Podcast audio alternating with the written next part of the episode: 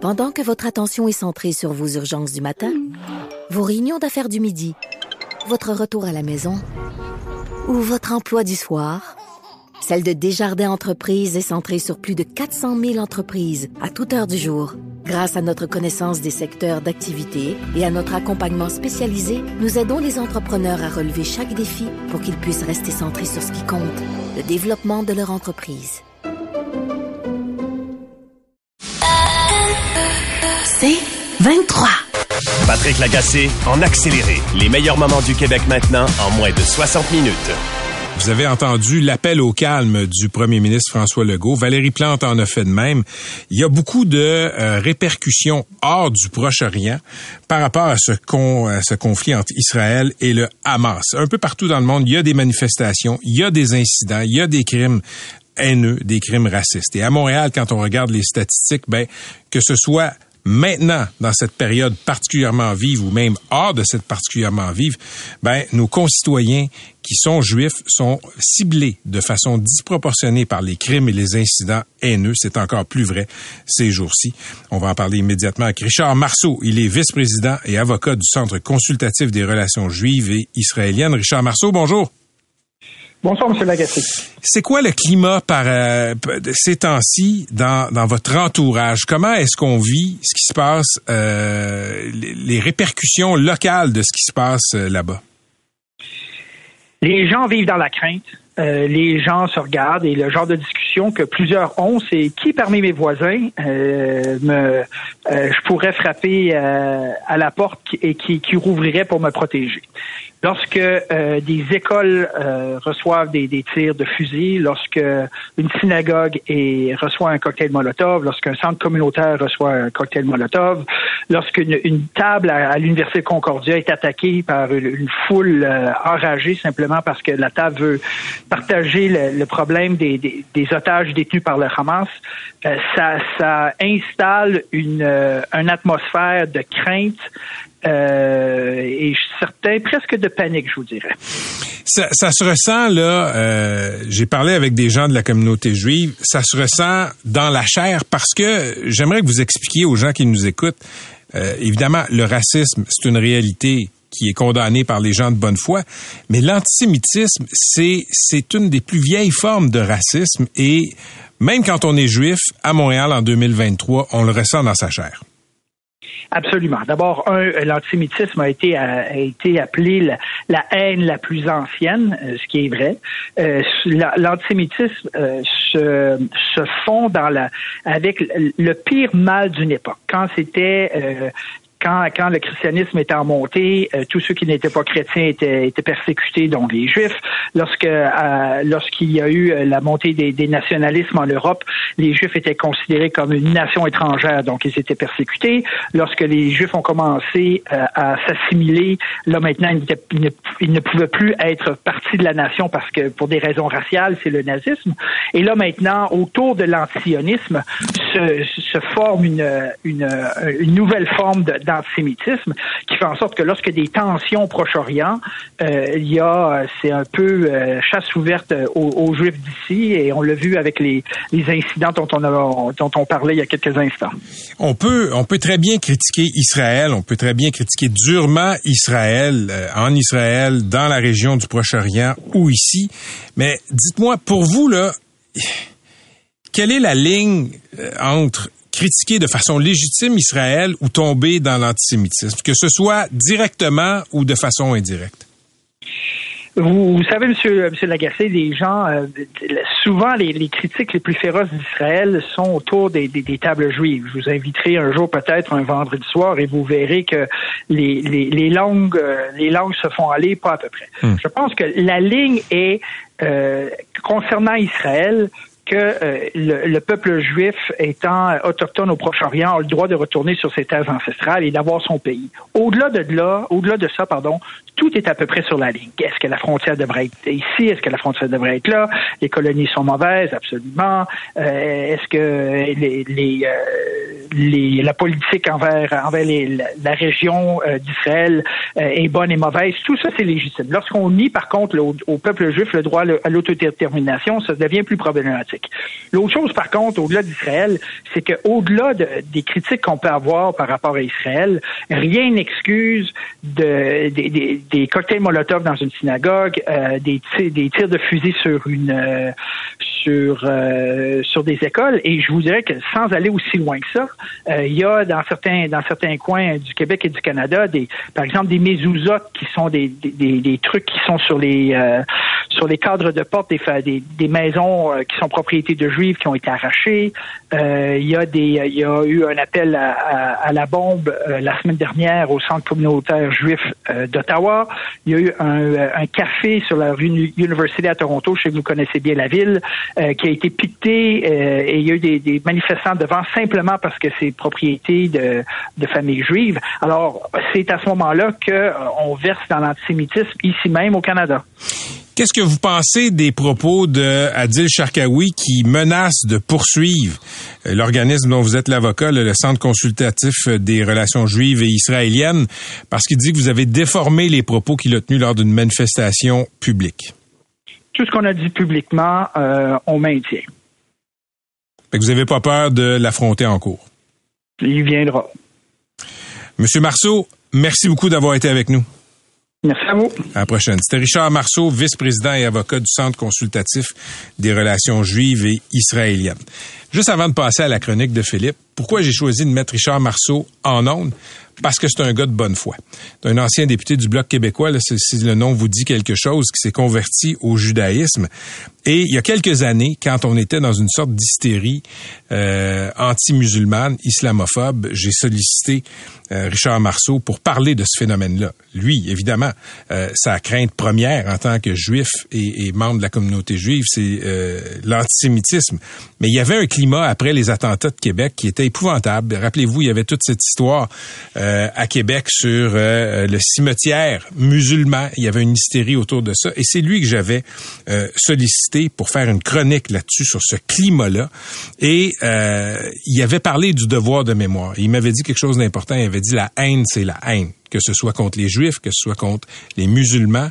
Donc, c'est pour ça que je choisis de mettre Richard Marceau en onde. Je sais que c'est pas un militant aveugle d'une cause ou d'une autre. Donc, je le répète, il n'y a pas de justification pour cibler les Juifs ici à Montréal parce qu'il se passe quelque chose à l'autre bout du monde.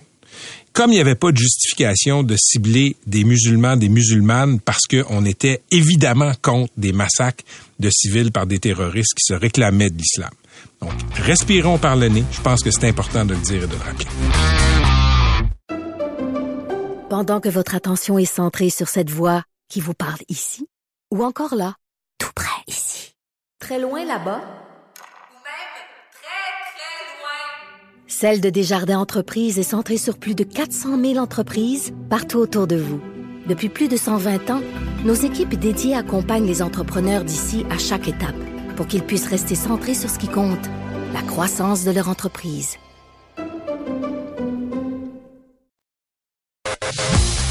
Patrick Lagacé en accéléré.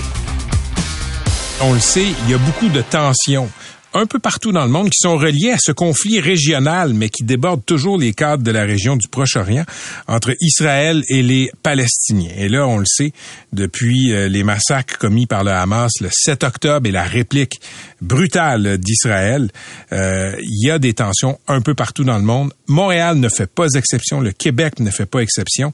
On a noté là, une hausse des signalements pour des crimes potentiellement haineux au service de police de la ville de Montréal. Et euh, du côté des, euh, des crimes haineux qui toucheraient les personnes, les symboles de la communauté juive, ben, c'est trois fois plus élevé que ce qu'on note du côté euh, des, des, crimes commis contre les symboles et les personnes euh, arabo-musulmans. Et euh, même de ce côté-là, même chez les arabo-musulmans, là, il y a une hausse depuis un mois. Vincent Richer est directeur adjoint du service de police de la ville de Montréal. Il est au bout du fil pour nous parler de tout ça. Mais juste avant, je veux qu'on écoute une déclaration du premier ministre François Legault à propos des scènes disgracieuses, violentes qui se sont déroulées hier entre militants euh, pro-Palestine et militants pro-Israël hier. Je demande au corps policier d'être ferme.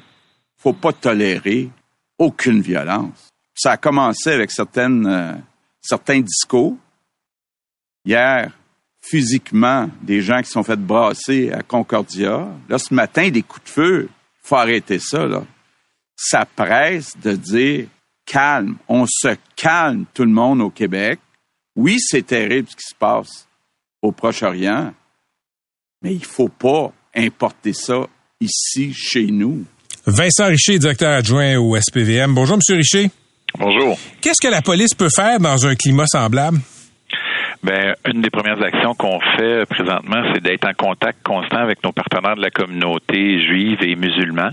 Alors, on, tant au niveau communautaire qu'institutionnel, on a des rencontres régulières avec eux pour écouter leurs préoccupations, mais aussi euh, avoir une implication de leur part pour justement euh, ramener le calme euh, à Montréal. L'autre chose qu'on va faire aussi, c'est augmenter notre présence rassurante près des endroits qu'on a identifiés, les endroits de culte, les écoles, puis les endroits aussi qui ont été identifiés par les postes de quartier. Donc, on a un plan de visibilité qui est en place. On a augmenté ce plan de visibilité-là aujourd'hui.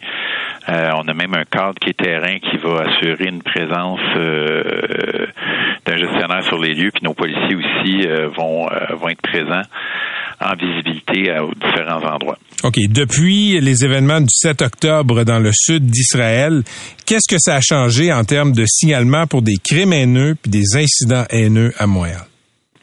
Il y a eu une augmentation, vous l'avez mentionné. Euh, par contre, euh, on pense qu'il y a beaucoup d'événements qui sont non signalés au service de police. Donc, c'est sûr que s'il y a des gens qui ont été victimes d'un incident ou d'un crime haineux, on les encourage à porter plainte au SPVM pour nous permettre d'avoir un portrait juste de la situation, euh, parce qu'on se doute qu'il y a beaucoup d'événements qui sont non signalés au service de police. OK. Il y a les propos du prédicateur musulman Adil Sharkawi ont fait beaucoup jaser. Il a été filmé. Euh, il en appelait, là, lui, il dit que, bon, c'était plus subtil que ça, mais euh, en appelait à ce que les Juifs soient punis, euh, les ennemis de Gaza soient punis par Allah. À quel moment est-ce que des discours deviennent haineux? C'est quoi le test? Ben, en fait, c'est un test qu'on doit euh, passer avec euh, nos aviseurs légaux puis les procureurs pour voir légalement c'est où le, point de bascule ou le seuil euh, où des paroles deviennent haineuses. Puis dans les situations qui, qui nous concernent présentement, on est en train d'analyser tout ça avec nos partenaires pour voir s'il y a une possibilité de faire des arrestations ou si jamais lors de manifestations, on peut faire des interventions également. Donc, on est dans une phase d'analyse pour voir exactement si où que le droit euh, c'est où ce que la liberté d'expression termine, puis où ce que le droit commence euh, criminel commence à intervenir. Parce qu'il y a des dispositions dans le code criminel là qui disent, qui balisent, disons, euh, ce qui est un discours acceptable et inacceptable au chapitre de la haine. Est-ce que récemment vous avez fait des arrestations pour des appels à la haine? pas pour des appels à la, haine. Pour d'autres types d'infractions, oui, on a fait des arrestations, mais pour le moment, non, on n'a pas eu d'arrestation en, lien avec l'appel à la haine. Est-ce qu'il y a eu des plaintes contre M. Charkaoui pour les propos qu'il a tenus? Oui, il y a eu plusieurs plaintes, oui. Puis ça fait l'objet d'enquête? Ben, en fait, comme je vous disais, on est encore dans une phase d'analyse pour voir exactement est-ce que ces propos-là, dans le contexte, ont été dits, est-ce que ça, peut être qualifié comme des paroles haineuses. Puis euh, ça, ben, on le travaille comme, je vous le disais avec nos partenaires procureurs, puis avec d'autres partenaires aussi. Pourquoi vous pensez que les cibles, euh, que la communauté juive est davantage ciblée, trois fois plus que la communauté arabo-musulmane? En lien avec les crimes haineux, euh, ben en fait, il y a une tension euh, qui est présente. C'est sûr que le conflit, il y a une analyse qui est faite. Euh, les, gens regardent le conflit, sont, sont au courant au niveau des médias, donc il y en a certaines personnes qui vont qui vont passer de, la parole aux actes. tous ces événements-là de nature haineuse sont complètement inacceptables. C'est sûr qu'on va les enquêter. Puis il y a des arrestations qui sont à faire, on va faire les arrestations également. Donc, on encourage aussi les gens à porter plainte soit des incidents ou des crimes haineux, euh, le service de police va prendre va, prendre action en lien avec ces différents gestes-là. Vous savez que dans la communauté juive, là, euh, il y a beaucoup beaucoup de craintes présentement.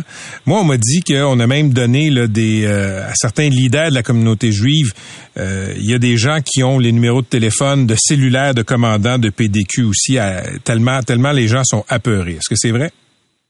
Ben, en fait, on est en contact constant avec la communauté. J'ai parlé avec des, des, membres de la communauté juive, pas plus tard que ce matin, euh, pour les informer justement de notre plan de visibilité euh, qui est en place. Mais effectivement, nos commandants de quartier sont sur le terrain, ils sont en contact avec leurs partenaires. Puis aussi, euh, le, numéro de téléphone est donné. Si jamais il y a une préoccupation, ben on va appeler le, le commandant de quartier. Mais c'est important quand il y a un acte criminel qui est en train de se produire, il euh, faut appeler le 911 et non le commandant de quartier pour que nos, euh, nos policiers soient dépêchés sur les lieux le plus rapidement possible. OK. Monsieur Richer, on va écouter une déclaration de la mairesse de Montréal, Valérie Plante. On parle avec les différentes communautés, avec les différents imams, avec les différents rabbins. On parle avec tout le monde dans le cas qui nous occupe en ce moment, pour faire un appel au calme, pour rassurer nos populations, parce qu'il n'est pas question, il n'est pas question que les gens, on peut pas accepter, moi je peux pas accepter comme mairesse qu'il y ait des gens qui ont peur de sortir de la maison. Est-ce que vous avez plus d'effectifs? Est-ce que vous demandez à des gens de euh, rentrer en temps supplémentaire pour vos opérations de visibilité? En fait, on a redirigé des effectifs euh, qui étaient affectés à d'autres tâches vers les zones de visibilité. Donc, les gens qui sont euh, sur notre euh, notre plan de visibilité ne sont pas appelés à répondre aux appels d'urgence, sont là pour faire de la visibilité. Donc, on a des unités comme notre équipe de concertation communautaire, la cavalerie, la patrouille à vélo. Nos interventions aussi sont redirigées vers les quartiers pour être en mode visibilité avec aussi des patrouilleurs de quartier. Donc, on a augmenté notre niveau de visibilité. Puis ces gens-là, ben, ils sont dédiés à faire de la visibilité, donc ils répondent pas aux appels. On a leurs collègues qui s'occupent des appels d'urgence présentement. Merci d'avoir été avec nous, M. Richer.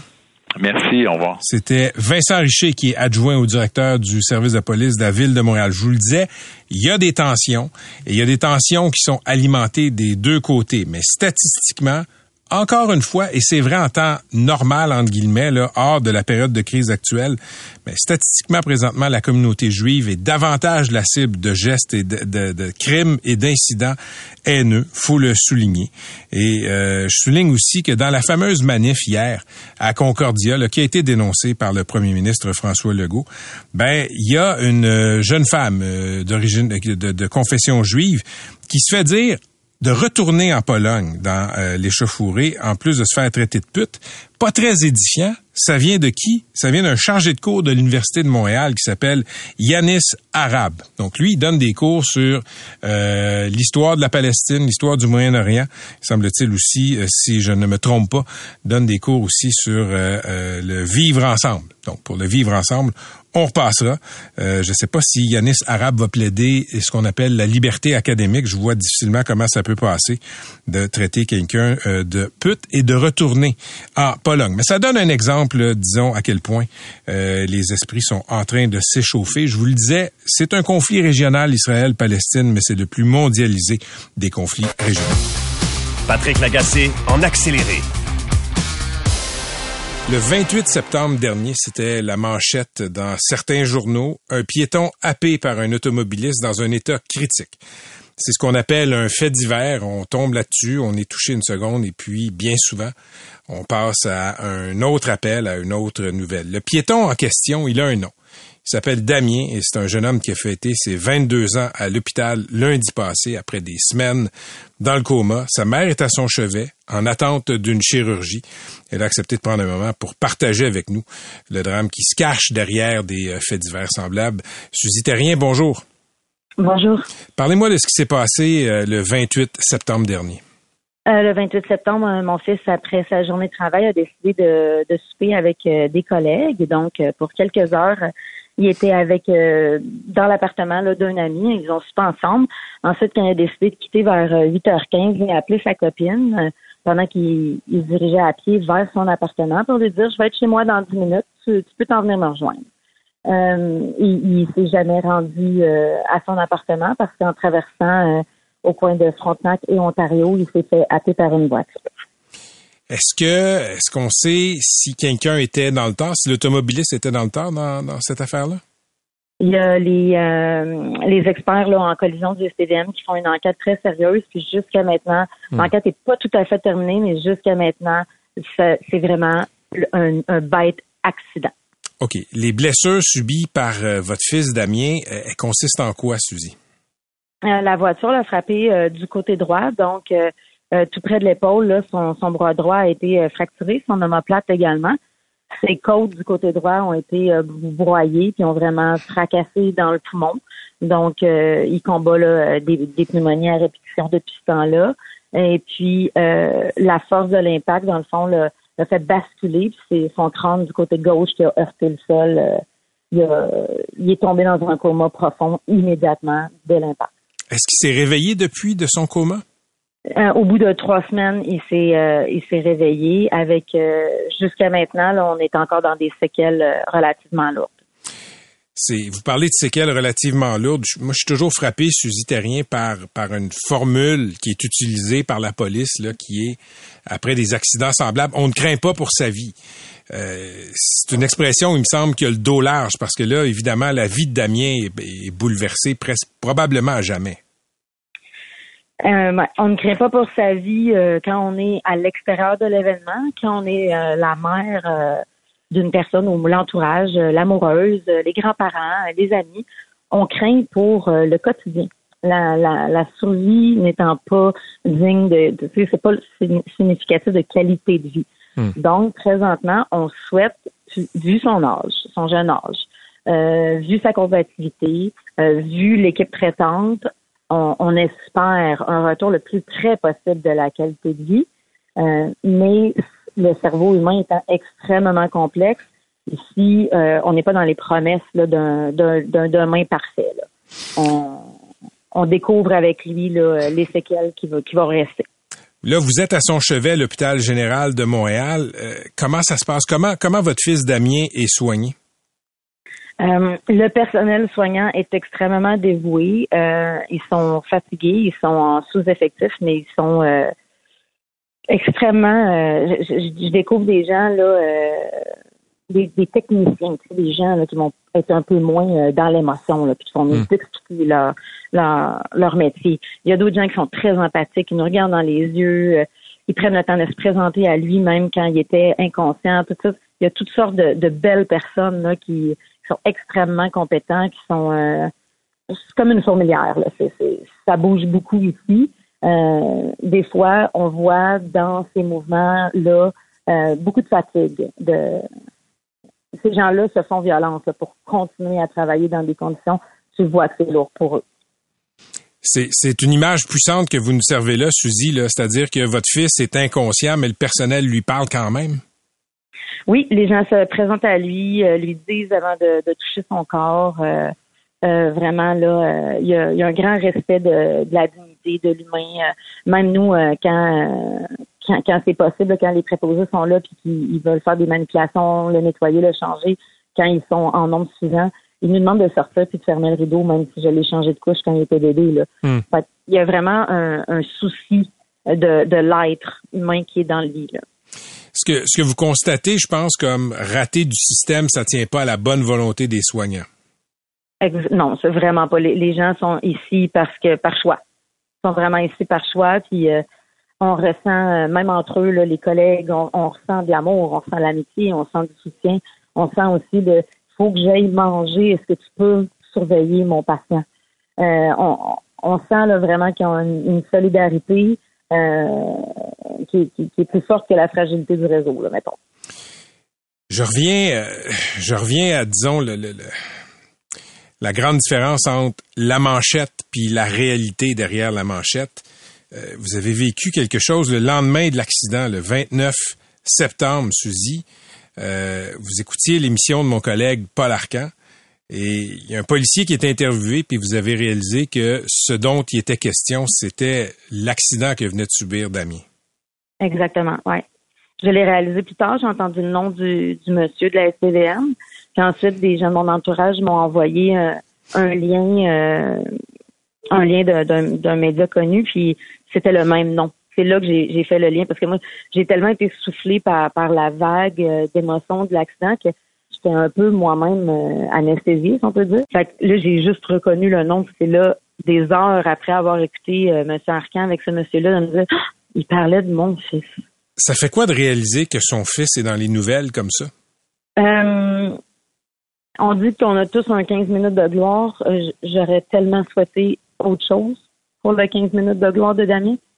c'est c'est quelque chose que tu dis. euh, J'aurais, il y a tellement de belles choses à dire de mon fils qui fasse partie de d'un fait divers comme ça. De la, bien sûr, il faut en parler de la sécurité piétonne à Montréal, mais pour mon fils, c'est arrivé. Après le travail, il traversait la rue, il y a un, un conducteur qui passait par là légèrement au-dessus de la limite permise, mais qui a fait aucun dépassement agressif, qui suivait le trafic, qui est pas en infraction. C'est un bête accident. C'est mon fils qui, qui l'a subi, puis c'est pour ça qu'on parle de lui aujourd'hui. Écoutez, je, je sais que ce sont des moments difficiles pour vous, pour votre famille, euh, Suzy. Je sais pas comment, euh, je sais pas ce qui va se passer pour Damien, mais je sais qu'il est bien entouré. Je trouve ça important aujourd'hui d'aller au-delà du fait divers puis de la manchette. Je vous remercie beaucoup euh, de nous avoir raconté l'histoire de votre fils. Je vous souhaite la meilleure des chances à vous et à Damien pour la suite des événements. Je vous remercie pour votre temps parce que c'est vraiment important qu'on que on est comme un gros casse-tête dans notre société, hein. Fait qu'il y a, beaucoup de pièces qui peuvent s'imbriquer et faire partie de la même histoire. Puis euh, j'admire le travail que vous faites de, justement être des vrais artistes pour mettre ces, ces pièces-là euh, ensemble pour euh, en faire une plus belle société. C'est gentil. Prenez soin de vous, Suzy. Merci beaucoup. Passez une belle journée. À la prochaine. C'était Suzy Terrien. Elle est la mère de Damien, 22 ans, qui a été frappé par une voiture, comme vous l'avez entendu. Ça ressemble à un bête accident. Ça s'est produit le 28 septembre. Je trouvais ça important euh, de lui donner la parole pour qu'on aille au-delà du fait divers. Des fois, on lit ça, on entend ça, mais il y a des humains qui sont euh, brisés souvent derrière les manchettes. Pendant que votre attention est centrée sur cette voix qui vous parle ici, ou encore là, très loin là-bas, Ou même très, très loin. Celle de Desjardins Entreprises est centrée sur plus de 400 000 entreprises partout autour de vous. Depuis plus de 120 ans, nos équipes dédiées accompagnent les entrepreneurs d'ici à chaque étape pour qu'ils puissent rester centrés sur ce qui compte, la croissance de leur entreprise.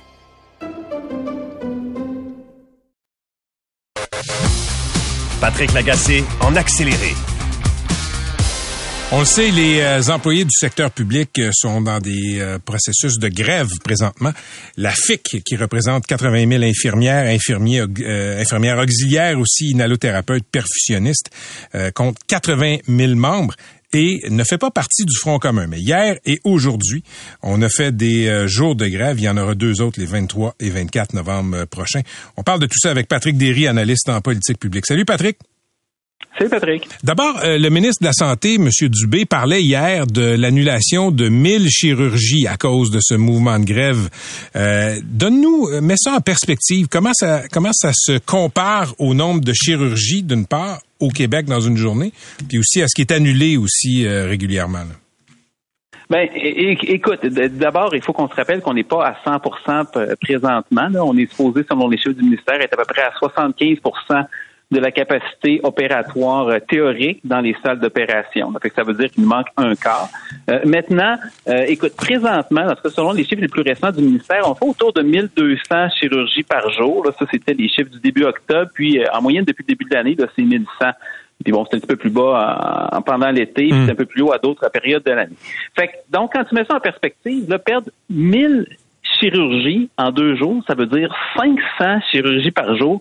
Moi, ça, ça me semble beaucoup, surtout que euh, les services essentiels ont imposé euh, l'obligation de maintenir 70 des, des chirurgies. Fait que, tu sais, entre le, entre le 75% qu'on a présentement puis le 70% à maintenir, là, puis je comprends que ce soit pas parfait, moi, Mm. ça, ça me semble, euh, tu sais, je suis pas sûr que c'est autant que ça. Je prends l'exemple, par exemple, à la Cité de la Santé à Laval, où il y a, je pense, euh, 400 cadres qui ont été mis à contribution là, pour euh, maintenir les effectifs et essayer de faire les opérations quand même. Ce qu'on a dit là-bas, c'est qu'au lieu d'en faire 6 par jour, par exemple, on va en faire 5 par jour. Ça veut dire une baisse de 15% fait qu'écoute, si tu mets ça à l'échelle de la province, ça, fait peut-être, je sais pas moi, 150, 200 chirurgies par jour, peut-être 400. Là, C'est pas négligeable pour les gens qui doivent se faire opérer, mais c'est, euh, ça me semble être assez loin du 1000 qui est annoncé par M. Dubé. Ah, c'est- tu, tu, le, tu dis que pour les gens qui vont pas avoir leur chirurgie, euh, c'est autre chose. C'est vrai. Puis, tu sais, moi, je comprends les moyens de pression. C'est parfait, c'est légitime, c'est encadré par la loi sur les services essentiels. Mais tu sais, c'est pas parce Ouais. que ta vie est pas en danger que ta qualité de vie est pas mise à mal. Non, non, c'est ça. Puis écoute, tu sais, moi, pour avoir marché tout croche sur un genou pendant plusieurs mois, la suite d'une déchirure méniscale, là, c'est vraiment pas le fun. Puis après ça, euh, la réhabilitation, c'est quelque chose, t'as perdu de la force. Fait que ça, ça c'est quand t'es jeune. Fait qu'imagine, quand t'as 60, 70 ans, c'est un changement de genou, c'est un changement de hanche. Tu on est peut-être dû, c'est une parenthèse, mais on est peut-être dû pour avoir une réflexion sur justement les grèves dans le secteur public, c'est-à-dire l'espèce de jeu de chicken entre la, la partie patronale et la partie syndicale. À un moment donné, là, si on pense que on a des bonnes revendications, c'est correct, ben, peut-être qu'on pourrait penser à mettre un mécanisme d'arbitrage un petit peu plus rapidement, puis éviter cette espèce, cette espèce de cirque-là. OK, je veux je veux qu'on parle des euh, des conditions d'exercice de la de la profession d'infirmière pour prendre juste cette euh, profession là. là, les syndicats parlent beaucoup d'améliorer les salaires. Si on améliore les salaires, est-ce qu'on va améliorer les conditions de pratique? Est-ce que il y a un effet entre améliorer les salaires et par exemple avoir plus d'opérations pour fonctionner à plus que 75% des effectifs euh, euh, de la capacité euh, opératoire? Ben, je pense pas. Puis, c'est, si, si, si tu te rappelles de ce qu'on a entendu beaucoup dans, pendant les dernières années, là, pendant, pendant le plus fort de la pandémie, puis ensuite, c'est que beaucoup d'infirmières qui disent, écoute, nous autres, on est brûlés. C'est pas une question d'argent. C'est qu'on on travaille trop, puis on n'est pas capable d'échapper notamment au temps supplémentaire. Puis les infirmières qui décident de quitter le système de santé, puis c'est carrément leur profession, parce qu'il y en a, ben c'est pas nécessairement pour faire plus d'argent. Il y en a quelques-unes, quelques-unes qui réussissent à se reloger, notamment dans des agences ou, ailleurs, mais tu sais, c'est- c'est pas pour faire d'argent. Fait que tu sais, ultimement, si on offrait, je sais pas moi, 300 000 par année aux infirmières, et, là, on ramènerait sans doute pas mal de monde qui dirait, OK, je vais peut-être le faire pendant un certain temps parce que le salaire va tellement être élevé, là. Mais moi, je pense pas que c'est ça qui va faire une différence. C'est les conditions. C'est un peu dommage dans le discours qu'on a présentement parce que là, on est beaucoup là, dans, dans, le front commun, puis en tout cas, la FIC qui n'est pas dans le front commun, sur justement les, les pourcentages de- de- d'augmentation de, salaire. On compare à, à l'inflation. Puis, tu sais, c'est correct. Moi, je mettrais une grosse parenthèse aussi dans le secteur public. Il y a des bons régimes de retraite dont le, le commun des mortels ne peut pas rêver. Puis ça, ça fait quand même une différence quand tu inclus la, la rémunération globale. Mais au-delà de ça, c'est, et on va revenir à la base, le problème, c'est les conditions. Tu sais, on perd entre 20 25% des jeunes infirmières. En tout cas, c'est des chiffres qui flottent depuis plusieurs années. Fait que, tu sais, le système de santé pour la main-d'œuvre, c'est un, un- peu comme une chaloupe qui, qui est plein de trous, puis que tu essaies de vider à la tasse à mesure. Fait que, tu sais, t'en attires d'autres, mais t'en perds. Fait que la première chose, ce serait de les garder. Et là, ben, il y a des solutions qui sont assez évidentes, qui sont pas parfaites, mais qui ont fait leur preuve ailleurs, notamment dans le réseau anglophone, notamment ailleurs au pays, puis en Europe. C'est la gestion des horaires de travail. Hein, Au Québec, c'est le plus souvent, c'est des quarts de 8 heures, donc de, jour, de soir, de nuit. Euh, et tandis que dans le réseau anglophone, ben c'est, puis quelques hôpitaux euh, francophones, dont certains au CHUC, notamment à Québec, c'est des quarts de 12 heures. Donc, le Mais jour. Ça change quoi un quart de 12 heures dans ce qu'on appelle la prestation professionnelle, la qualité des services? Ben, c- ça change de quoi dans la peut-être sur, sur la gestion du temps supplémentaire? C'est-à-dire que si tes heures de travail sont concentrées sur trois jours, trois jours et demi, ben, en partant, tu as trois jours de congé.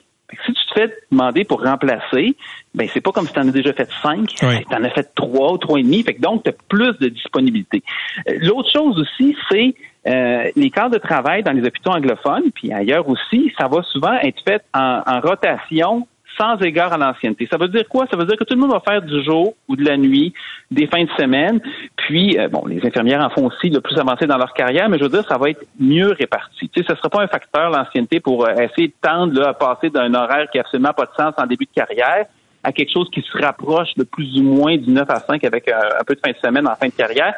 Ça, c'est pas comme ça dans le réseau anglophone. Ça, ça fait une grosse différence. Ça fait en sorte aussi, en passant, Pat, avec des 12 heures, il y a des gens qui, dis- qui disent, hein, moi, travailler euh, trois nuits par semaine, je trouve ça formidable. Fait qu'ils vont le prendre aussi, l'horaire de nuit. Fait que ça, c'est une solution qui est fin. Les, syndicats, ils veulent pas en entendre parler. OK, est-ce que c'est juste la faute des syndicats dans les hôpitaux, dans le réseau francophone, ou il y a aussi de la, disons, de la résistance chez les patrons? Ben, c'est, écoute, il y a ça, je, je- je sais pas c'est quoi l'état d'esprit chez les patrons là-dessus. Il y a certainement de la résistan- résistance chez les membres, en tout cas, parce que c'est sûr que des infirmières, des- j'en ai des infirmières dans mon entourage, puis le pattern est à peu près toujours le même, c'est-à-dire que tu commences, au début, tu n'as pas de vie, tu as des horaires qui n'ont pas d'allure. Éventuellement, tu as un horaire de nuit pendant quelques années, puis là, après ça, à un moment donné, quand tu es rendu plus loin dans ta carrière, as une job de jour. Mais là, quand tu as eu ça, tu veux pas retourner en arrière. Mais le problème, c'est que le cercle vicieux, il se poursuit.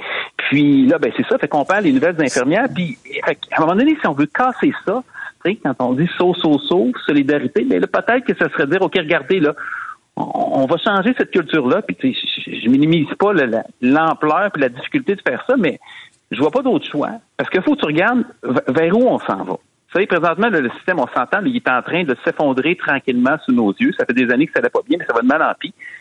Au cours des prochaines années, la population des 75 ans et plus, qui demande beaucoup plus de soins, va augmenter d'à peu près 30% au Québec là, d'ici à 2030. Tu sais, C'est demain matin. C'est- C'est beaucoup, là. Mais pendant ce temps-là, faut pas que tu oublies que tu sais, la courbe démographique, ça vaut aussi pour les travailleurs. Fait que tu as le quart des médecins des infirmières à peu près là, qui ont dépassé 60 ans.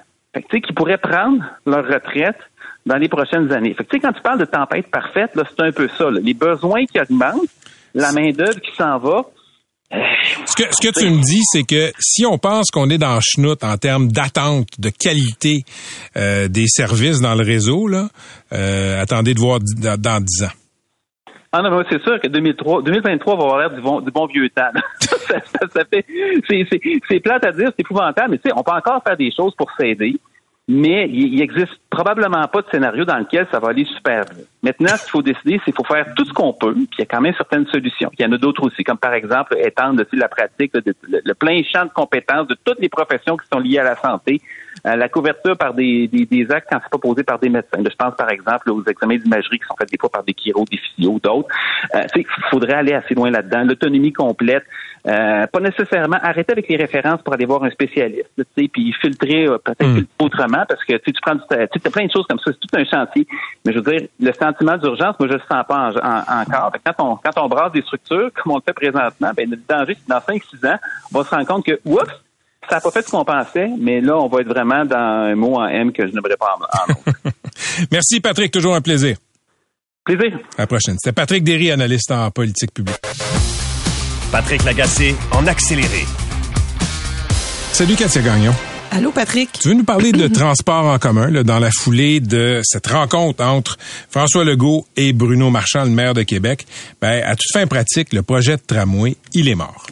C'est ça. Le maire Marchand est sorti penaud de cette rencontre-là et euh, on le comprend euh, parce que ce, ce- la décision du gouvernement, bon, euh, en théorie, c'est pas la mort d'un projet, mais euh, ça ressemble fort à la première étape d'un report au calendrier grec. Là. Tu sais, On repousse, on repousse, on repousse. Vu d'ici, Patrick, cette saga du tramway à Québec me semble complètement surréaliste. Pourquoi? De quoi on parle ici, là? Hein? On parle de doter une ville de taille respectable d'un système décent de transport en commun. C'est la base, me semble-t-il, la, la base totale, OK? Et on n'est pas capable de régler ce problème-là à Québec. Québec, c'est la seule ville avec Winnipeg qui n'a pas de système décent de transport en commun autre que les autobus. Tu, tu veux dire seule grande ville? Au Grande Canada? ville, bien sûr. Une ville de taille, euh, euh, oui. de bonne taille, là, à ne pas avoir de système qui, qui bon. On se, on se, on se repose strictement sur les autobus. Les autobus qui, mon collègue Vincent Bourseau-Pouliette sortait un certain nombre de chiffres cette semaine qui étaient intéressants. Les autobus, là, grosso modo, là, ça transporte à peu près 1000, 1200 passagers à l'heure. OK? Bon. En 2030, où est-ce qu'on va être rendu à Québec? On va être rendu à 2000, entre 2700 et 3 3500 passagers à l'heure de pointe. Sur les autobus. On ne peut pas se fier sur les autobus pour transporter ces gens-là. Qu'est-ce qui va arriver, Patrick? Dans 10 ans à Québec.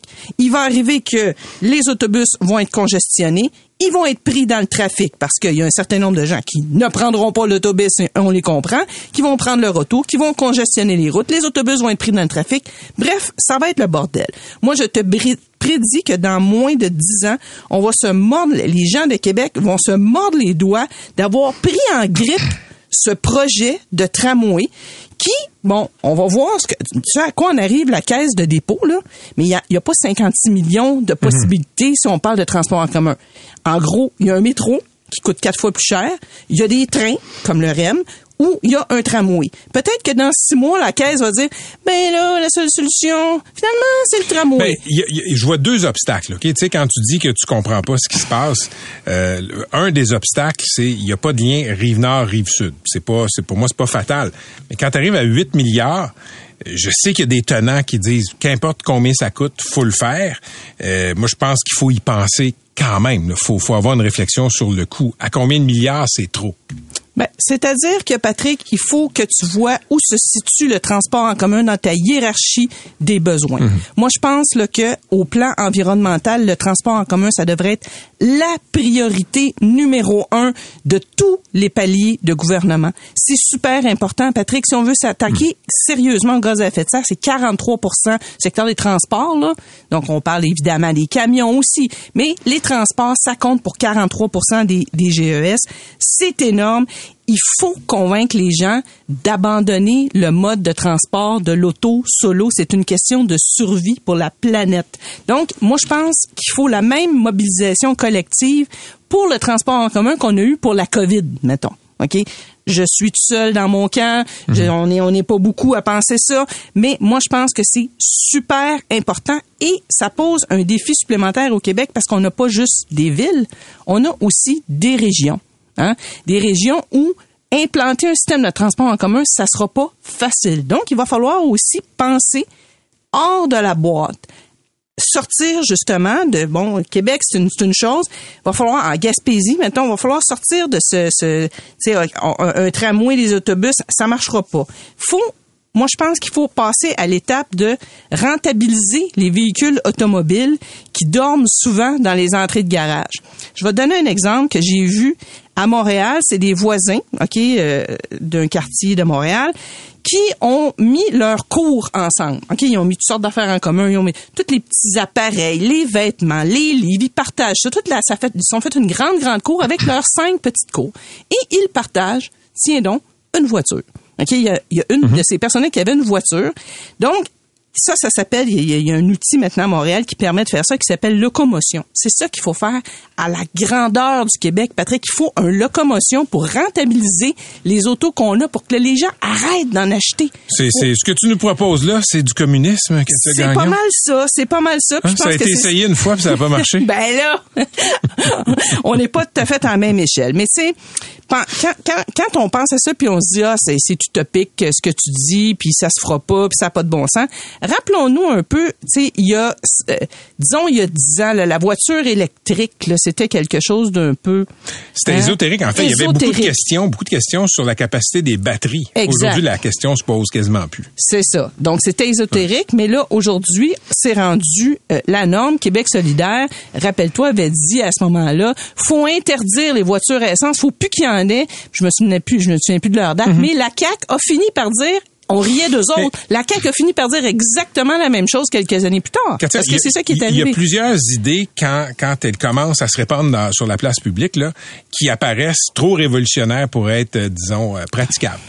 Moi, je me souviens quand on fermait des rues pour les rendre piétonnes quelques jours et les gens capotaient. Révolution. Ouais. Je veux dire, euh, on pouvait pas concevoir qu'une voie soit fermée à la circulation automobile. Aujourd'hui, à Montréal, il y a plein de l'été, il y a plein de- de- d'avenues qui sont fermées. L'avenue du Montréal, c'est un bon exemple. Tout l'été, elle est fermée. Euh, c'est piéton et les commerçants sont super contents. C'est sûr que c'est un petit peu un casse-tête pour certaines personnes, mais il y a un consensus que c'est une bonne idée. Moi, je pense que pour les, les grands projets de transport en commun, euh, check bien dans cinq ans. Honnêtement, là, je pense que ça va faire son chemin comme idée. Je peux me tromper, là. J'espère que ça va faire son chemin, en tout cas jusqu'à Québec, et je leur souhaite un transport en commun digne de ce nom parce qu'ils le méritent.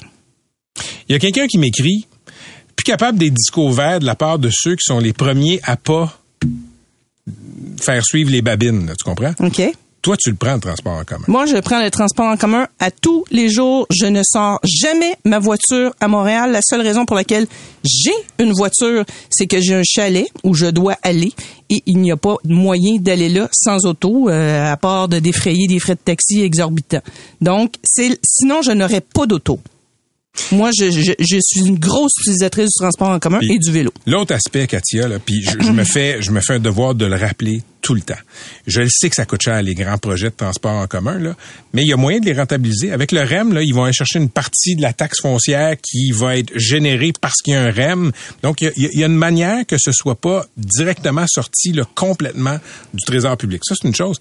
À quel point on serait dans le trouble à Montréal si à la fin des années 60, on s'était pas doté d'un métro? Ça serait une catastrophe.